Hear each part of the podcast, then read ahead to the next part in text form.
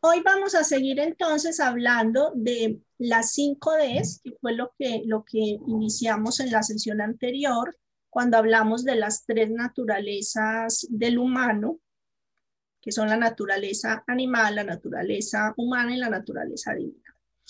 Y yo les había dicho que el programa de educación en valores humanos que, que creó Satya Sai Baba nos dice que para recorrer este camino de, mm, de realización, por decirlo así, este camino de cultivar esa naturaleza humana y divina en nosotros, que es el propósito de nuestra vida, tenemos cinco recursos.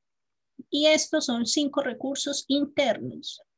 Es decir, todas las personas tienen estos recursos. Todas las personas tienen acceso a estos recursos. No son exclusivos ni de una raza, ni de una etnia, ni de una clase social, ni de un partido político. Todos los seres humanos en la Tierra tenemos acceso a estos cinco recursos. ¿Cuál es nuestra tarea?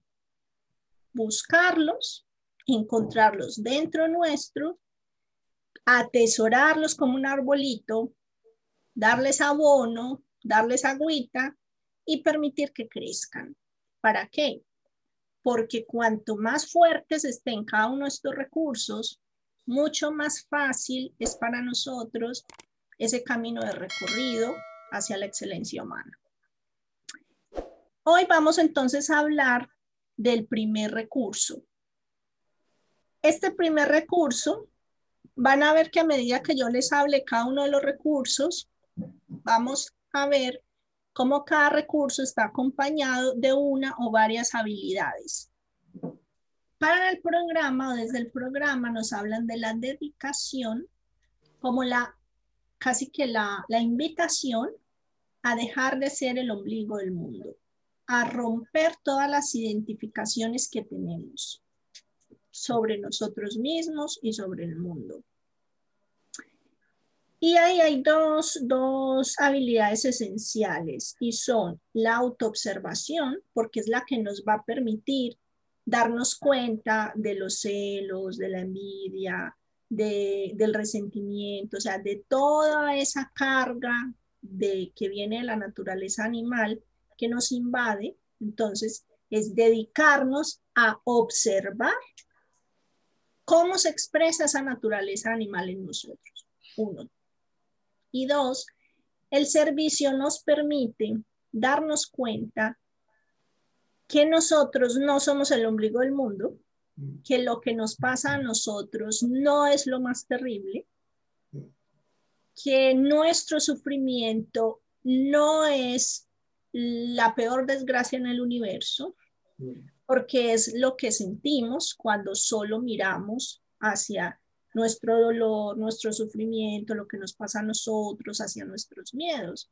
Y cuanto más em, nos centramos en nosotros, más miedo tenemos más preocupación tenemos y más grande se nos hace eso que, es, eso que nos pasa, sea lo que sea. ¿Qué implica la dedicación?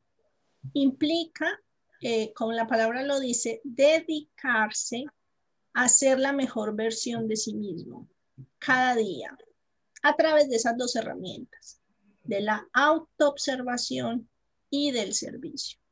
Entonces, ¿Cómo podemos hacer para darnos cuenta qué aspectos nuestros queremos eliminar? Si, si nos parece que no hay nada que tengamos que eliminar porque pues, no vemos nada eh, que sea susceptible de ser mejorado, podemos preguntarle a otros. ¿Y qué le podemos preguntar? Le podemos preguntar cómo se siente cuando está contigo más allá de decirle o de preguntarle, ¿te gusta cómo soy? ¿Te gusta lo que hago? Eh, ¿Soy bueno? ¿Soy buena? Pregúntale, ¿tú cómo te sientes cuando estás conmigo? ¿Qué es lo que más te gusta de lo que yo hago? ¿Qué es lo que más te aporto? ¿Qué es lo que mm, disfrutas de cuando estamos juntos? Por ejemplo. Y un pasito más allá es preguntarle qué es lo que menos te gusta, qué es lo más difícil de estar conmigo, qué es lo más difícil de vivir conmigo, qué es lo más difícil de que yo sea tu mamá, qué es lo más difícil de que yo sea tu hijo, qué es lo más difícil de que yo sea tu pareja o tu hermano o tu hermana. Porque ahí es cuando podemos ver aquello para lo que nosotros mismos somos ciegos. Entonces, al final, eh, al final lo que, de lo que se trata es que ustedes puedan hacer un trabajo de autoindagación y de indagación en el otro, que les ayude a ser mejores en todos los aspectos. Y segundo, el servicio. El servicio, de hecho, eh, Saibaba tiene una frase muy bonita que a mí me gusta mucho y es, son más santas las manos que sirven que los labios que oran. Y él dice que esta época, o sea, que en la antigüedad, en la antigüedad era el tiempo de los santos, es decir, de las personas que se dedicaban a la contemplación, que se iban a los monasterios, que se iban a los, a los ashram, dependiendo de la cultura, pues cada uno tenía su, su lugar a donde retirarse. Él dice que en esta época, que este es el tiempo del servicio, no de retirarse al monte, es decir, no de aislarse y hacer el trabajo interior, el trabajo personal, meditar y meditar y meditar. Él dice que estando en el mundo, que seamos como una flor de loto, que tiene sus pies en el fango, o sea, sus raíces en el fango, tengamos los pies en la tierra y en este mundo, que a veces es muy confuso y fangoso, pero que tengamos nuestra mente como la flor de loto. ¿Cómo es? Es pura, es limpia, es, es, preciosa. O sea, vamos al, al lago donde hay flores de loto, pues a ver la flor, que es una expresión de la belleza, a pesar de que sus raíces están hundidas en lo más profundo del, del pantano, del fango. Entonces él nos invita a ser como flores de loto, o sea, estar en el mundo, estar en medio del fango, pero que nuestra mente brille por la luz que irradia, que nuestra mente, que nuestros pensamientos y que nuestro comportamiento sea como una flor que ofrecemos al mundo, que ofrecemos al otro. La dedicación nos lleva al segundo recurso, pero de ese vamos a hablar en el siguiente. Cuando nos dedicamos a la autoobservación, a ser la mejor versión en nosotros y nos dedicamos al servicio, llegamos a la entrega o devoción, que es el segundo recurso. Para que podamos practicar la dedicación, para que podamos practicar la autoindagación y el servicio, pensemos de qué manera podemos hacerlo. O sea, que esta semana podamos profundizar en este recurso.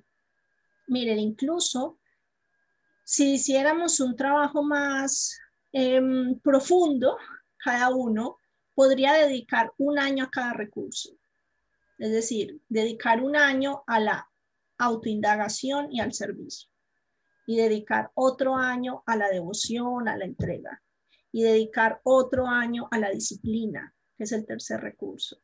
Y dedicar otro año al discernimiento, que es el cuarto recurso. Y dedicar otro año a la determinación, que es el quinto. O dedicar un día a la semana a cada uno. Es también una opción. Da igual cómo se haga. Lo importante es tenerlos presentes siempre, porque aquí no tenemos excusas de, ay, es que no tengo para comprar tal cosa que me hace falta para esa práctica. Aquí no necesitamos recursos externos, ni siquiera necesitamos tiempo, que es algo de lo que nos quejamos tanto. No, no tengo tiempo, no tengo tiempo para esto, para lo otro, no me da el tiempo. No necesitamos tiempo porque todo el tiempo estamos actuando. Entonces, que mi acción sea un acto de servicio. Incluso estar en la casa y cocinar. Hacerlo como un acto de servicio hacia la familia. Hacerlo como un acto de amor hacia la familia. ¿Y, ¿Y cuál es la diferencia entre cocinar porque es lo que hago todos los días o cocinar como un acto de servicio? Una puede ser eh, eso que tú dices, la comida puede quedar más rica, pero ¿por qué? Porque estás en el presente, porque estás ahí, atento, atenta a lo que estás haciendo. Ah, le voy a poner un poquito más de esto porque a fulanito le gusta, o no lo voy a hacer tan así o tan asá por esto, en lugar de ponerlo y estar en cualquier otro. Mire, mucha gente tiene accidentes en la cocina porque está en cualquier sitio menos en la cocina. Por eso hay tantos accidentes a la hora de cocinar, porque como se convierte en algo tan mecánico, y una, algo muy importante que sucede cuando lo que haces lo consagras como un acto de servicio es que no te cansas. Cuando tú actúas desde la obligación, desde el tengo que hacer esto y tengo que ir a trabajar y tengo que cocinar y tengo que hacer los deberes y tengo y tengo y tengo, hay un sobreesfuerzo, porque ese tengo es una parte de mí Mm, quisiera hacer otra cosa, quisiera estar en otro lado, pero tengo que estar aquí. Entonces implica mayor esfuerzo. Cuando ustedes hacen algo que les gusta, ni se enteran. Entran en flow, ahora le dicen el flow. claro, están, fluyen, se les pasa el tiempo, no se dan cuenta, no se cansan, son, es medianoche y no se enteraron. ¿Por qué? Porque lo están disfrutando. Cuando tú realizas una acción como un servicio para otro y si ese otro es importante para ti, pues mejor aún. SAI recomienda, por ejemplo, que cuando estés llevando a cabo un servicio para alguien que no conoces, pienses en alguien a quien amas mucho o en una forma, no sé, de Dios o algo en lo que tengas fe e imagines que es para ese ser, que es para esa persona eso que estás haciendo, eso que estás preparando, eso que estás entregando, eso que estás donando. Mm. Porque de esa manera lo haces como un acto de servicio, porque lo que hay detrás del acto de servicio es el amor. O sea, el servicio es una manifestación del valor del amor. Porque tú actúas, prestas un servicio, ayudas a otro, impulsado por el amor. El amor es el que te impulsa. Por eso, las personas que más servicio hacen son personas profundamente amorosas, en general. Mm. Entonces, para ellos les es fácil. Y por eso vemos em, personas, médicos o, personas que de distintas profesiones o que están en distintos lugares, em, en aldeas o en países con muchas complicaciones o en instituciones que trabajan horas y horas y horas y parece que no se cansan. Porque lo que los inspira, lo que los impulsa es el amor. ¿No? O sea, cuando están conectados como con ese propósito del servicio, el cansancio no aparece. Entonces, ese, eso es esencial, ese es un aspecto esencial de la dedicación. Cuando te dedicas desde el amor, el, todo fluye. Y cuando te dedicas desde el amor a profundizar en tu autoobservación, los resultados pues son evidentes. ¿Por qué? Porque no es, ay, es que tengo que observarme esta semana para ver si digo algo dentro de ocho días en esa sesión. Entonces, ahí viene una obligación y viene un sobreesfuerzo y, y no va a funcionar. O sea, tiene que surgir desde el amor hacia ti mismo. El amor a ti mismo te impulsa a autoobservarte, te impulsa a quitarte todos esos hábitos eh, animales, digámosle, ¿no? Desde, teniendo en cuenta lo que dije al inicio sobre, sobre los animales, a quitarte todas esas identificaciones que tienes contigo mismo. No es que es que yo soy así, pues yo no puedo hacer nada porque yo soy así y, y, y yo cuando me enojo me enojo y no me importa quién esté enfrente y de malas. No, no funciona así. Una parte de ti tiene el suficiente amor por ti mismo para explorar esa parte que hace que reacciones de esa manera y lo puedas transformar, porque seguramente puedes reaccionar de otra manera, no por los otros, por ti mismo, porque cuando reaccionas así y gritas y explotas y cómo se queda el resto de la semana, no, ahora no recuerdo el dato exacto de cuántos días es que tarda el organismo en limpiarse de todos los neurotransmisores que se producen y con toda la química negativa, por decirlo así, que se produce en un ataque de ira. O sea, son semanas hasta que te liberas de toda esa carga hormonal que, que generas. Entonces, al final es por amor a ti mismo, es por respeto a ti mismo, es por consideración contigo mismo, no con los demás esta semana, como tarea, les propongo que elijan una de las dos herramientas, o el servicio o la autoobservación. Si es el servicio, pues preocúpense de realizar como mínimo un acto de servicio al día. O de transformar una acción diaria en un acto de servicio. Como les decía, puede ser cocinar, puede ser limpiar la casa, puede ser acompañar a alguien al médico, puede ser ir a recogerle los medicamentos a alguien, como no tengo que ir otra vez a la farmacia. Transfórmelo en un acto de servicio, transfórmelo en un acto de dedicación. Imagínese que es para el ser que más ama en la vida y que necesita que vaya por ese medicamento. O trabaje desde la um, autoobservación y observa cuáles son tus tendencias más habituales. O sea, es el orgullo, es la arrogancia, es el juzgar a otros, son los celos, la envidia, la crítica. ¿Qué es lo que te sale más fácil? Porque el primer paso es observarlo, es darse cuenta que está ahí, es verlo, porque muchas veces somos ciegos a eso que hacemos. Somos ciegos a esa manera que tenemos de reaccionar y de responder y al efecto que tienen los demás. Entonces, esa es la tarea para que les propongo para esta semana. Cada uno elija cuál de las dos realizar o puede realizar las dos, también es, son compatibles. Y ahora vamos a, a realizar la meditación.